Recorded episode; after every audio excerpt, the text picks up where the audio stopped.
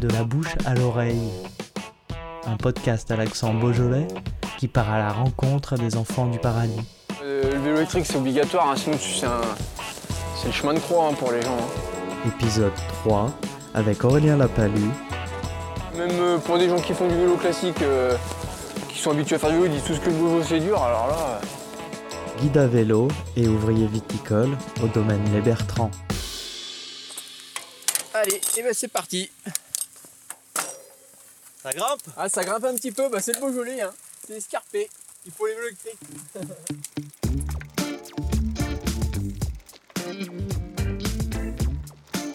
prend un coup à gauche, puis après on reprendra au-dessus. Pitbulia. Petite vue sur le Mont Brouilly et les deux clochers de Régnier. On va aller rejoindre le lieu dit Saint-Joseph. On n'y est pas encore, mais pas tarder.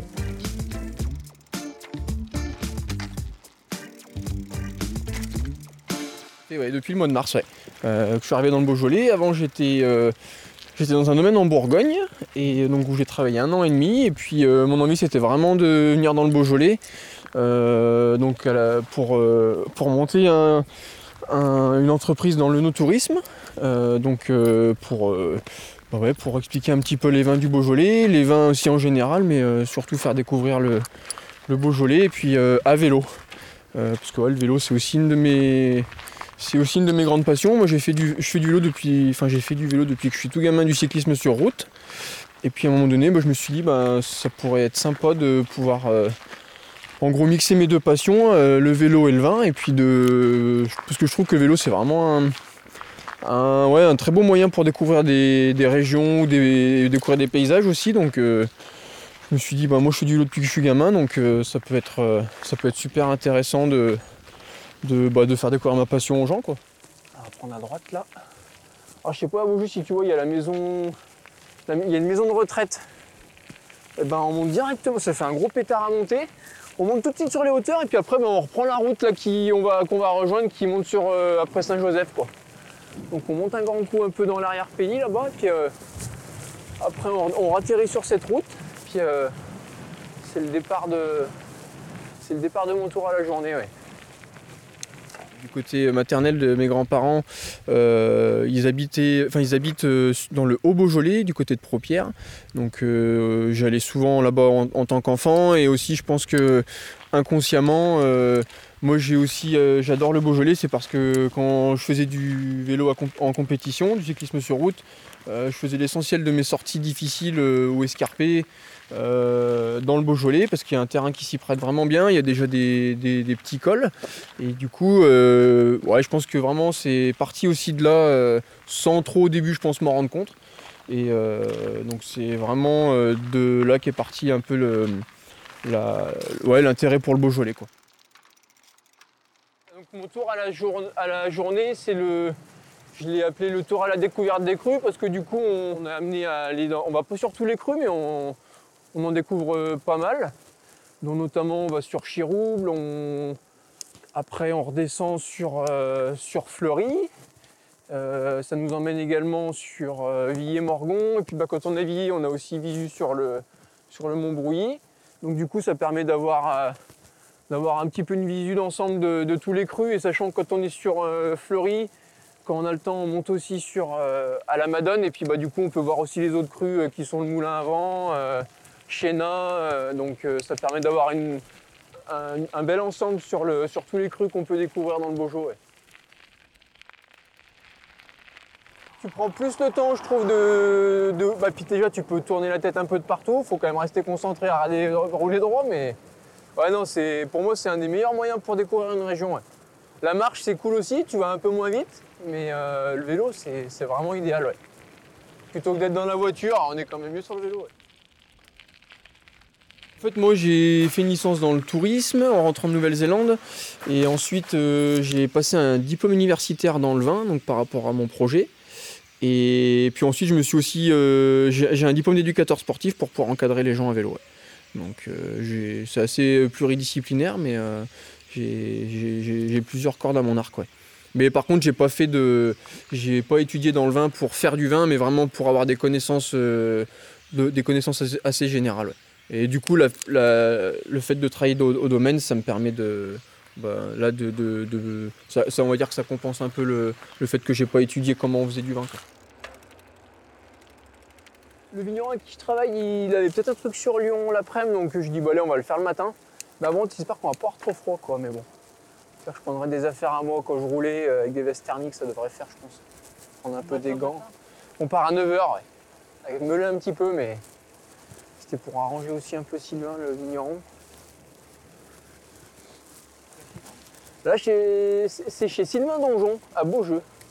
Ouais, c'est euh, dégustation, et puis en fait, ben, euh, le, vigneron présente son domaine, et il présente sa façon de comment il travaille, les crus qu'il fait, et puis ben, il a aussi un autre discours que le mien, il est encore un peu plus technique, et puis bah, lui, il parle vraiment aussi de ses vins, de je, vais expliquer un peu euh, de manière assez générale bah, comment on peut vinifier, qu'il y a plusieurs façons de vinifier, mais après, ben, une fois qu'on est chez le vigneron, lui, il parle vraiment de ce que lui, il fait, et euh, qu'est-ce qu'il met en place pour faire, euh, pour, pour, faire son vin. Donc, c'est plus détaillé, puis plus, plus précis, quoi. C'est vraiment propre, propre à lui, donc ça apporte une autre, euh, une autre facette du, métier. Quoi. Puis après, l'idée, c'est quand même de, boire un petit coup de Beaujolais quand même. Hein. c'est ça la finalité. Hein. un bon petit jus de gamay.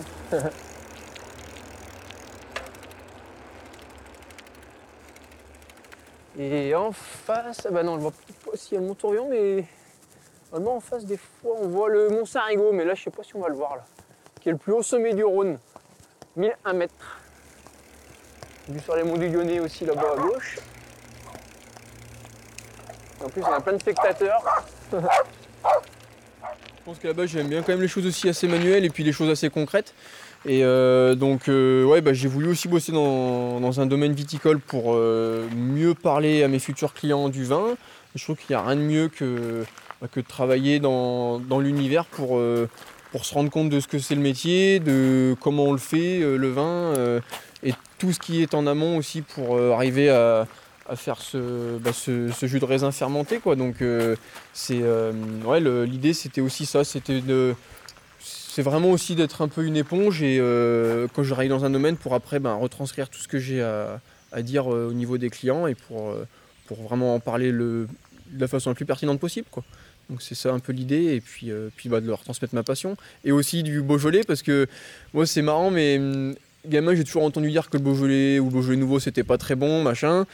Et en fait, moi, quand je me suis intéressé au monde du vin, je me suis dit, mais il doit y forcément y avoir des bons vignerons dans le Beaujolais. Et, ben, en fait, Banco, quand après que les copains, on s'est mis à s'intéresser un peu au Beaujolais, et puis euh, en fait, euh, c'est pas le Beaujolais nouveau qui est pas bon ou le Beaujolais qui n'est pas bon, mais euh, c'est plutôt la personne ou le domaine qui le fait qu'on n'apprécie pas forcément. Et en fait, après, bah, il y, en a pour tout le monde. Et je pense qu'on peut vraiment se faire plaisir sur des Beaujolais. Et puis j'ai aussi ce petit côté-là à vouloir dire, ben, venez dans le Beaujolais, on va essayer de vous surprendre et euh, il y, a, des bons canons à boire. Donc euh, c'est aussi un peu ce côté-là qui m'a donné envie d'aller dans le Beaujolais, sachant que c'est une région qui est proche de chez moi.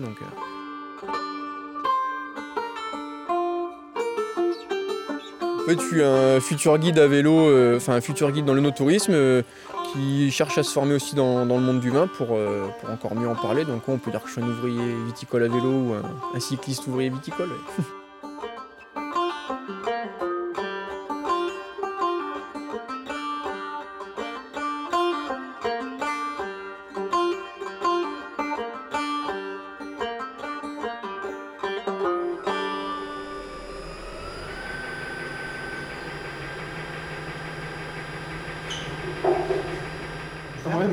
simplement on est en train d'entonner euh, après les. Bah, une fois que les fermentations ont été finies et on est en train d'entonner les, cuvées du millésime 2021. Euh, ouais.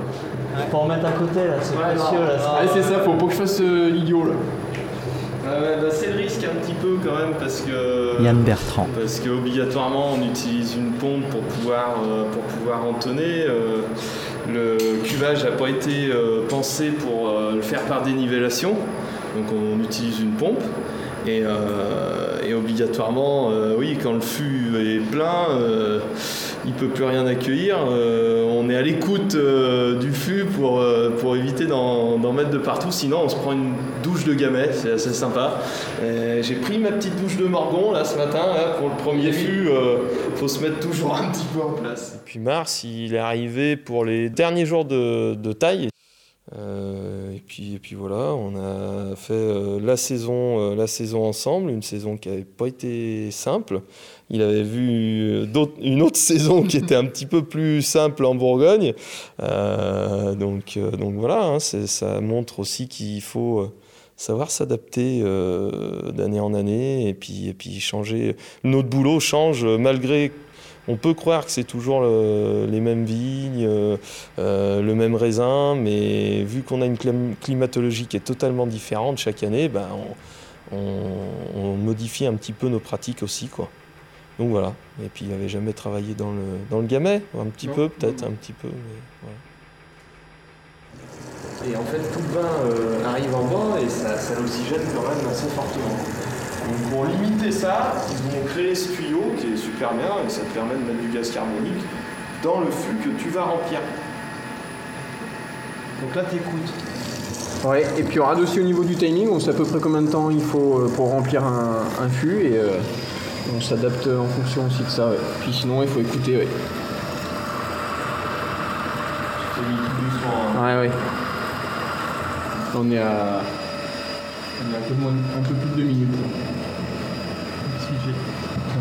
Je suis à 2,20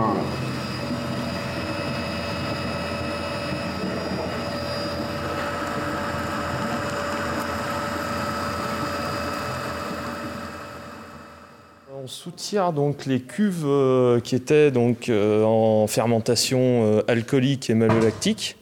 On les met dans les tonneaux pour un élevage de 5, 6, 7 mois, tout dépend des cuvées.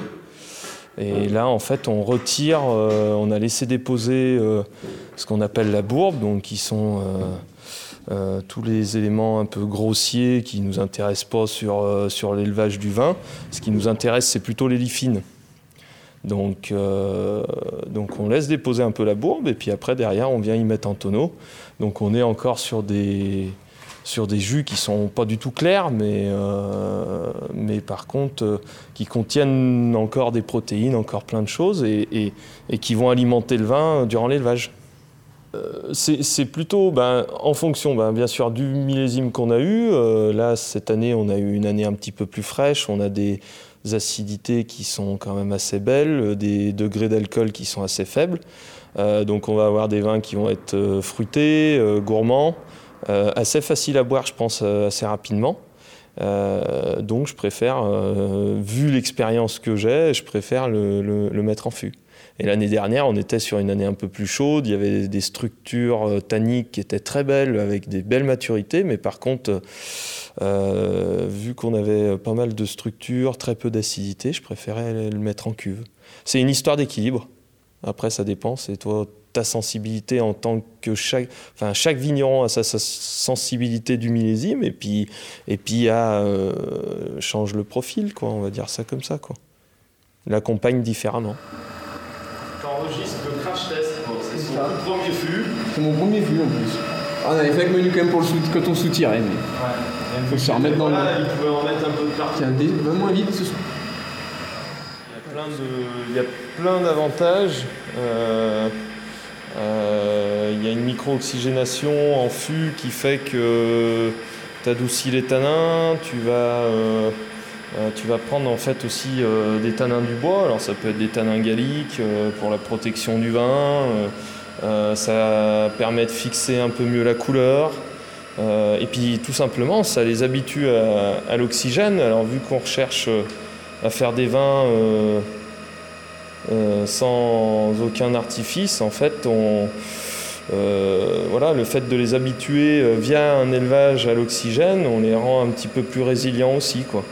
Donc après, bah, il y a plein, plein, plein de choix au niveau des fûts, au niveau des contenances, au niveau du style de bois, du séchage, des tonneliers, de ce qu'il y a eu dedans. Il y a plein, plein de caractéristiques. Moi, je, je trouve ça assez fascinant. Donc je, J'aime beaucoup euh, utiliser des fûts Euh, donc là, tu vois, on est en train de- d'entonner des 228 litres, mais on a des 300, des 600, des 500, des 350. Et en fait, chaque contenant a, ses intérêts. Euh, mais c'est vrai que le bois, le bois, il y a, quand même, y a quand même une, transformation du vin quoi, qui se fait. Quoi. Moi, je sais que je suis quand même favorable. Il y a de plus en plus de gens qui aiment la cuve parce que ben, ça permet de garder des vins un petit peu plus frais et euh, étendus. Mais euh, tu vois, en direct live. Euh, et, mais voilà, après, euh, ça dépend des millésimes. Moi, je peux autant utiliser de la cuve béton brut, là, comme on a ici, que, que des fûts. Ça dépend vraiment de l'année, du millésime. voilà, C'est vrai que ça, ça- ça- on peut en discuter, mais c'est vrai que chaque vigneron aura sa sensibilité et, et- et fera un choix différent, quoi.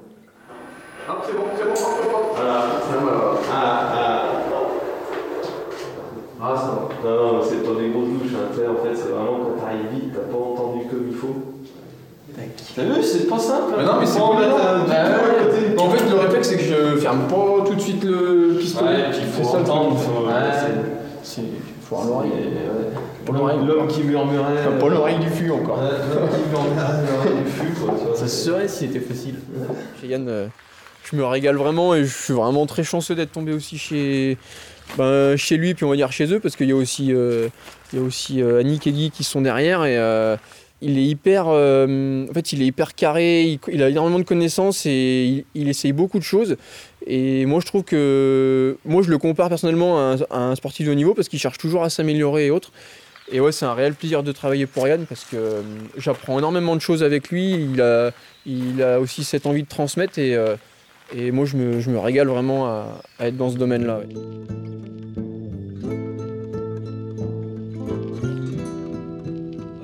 Préfère euh, courir, mais, euh, mais j'ai toujours eu du mal à, à pédaler. Mais c'est vrai qu'après, tu fais beaucoup plus de chemin, donc c'est vrai que c'est quand, même, euh, quand même pas mal. Il va y avoir des étapes, je sais pas comment il a prévu le truc, mais bon, euh, les étapes beaujolaises sont toujours sympathiques, généralement. donc ça peut être la carotte, on va dire ça comme ça.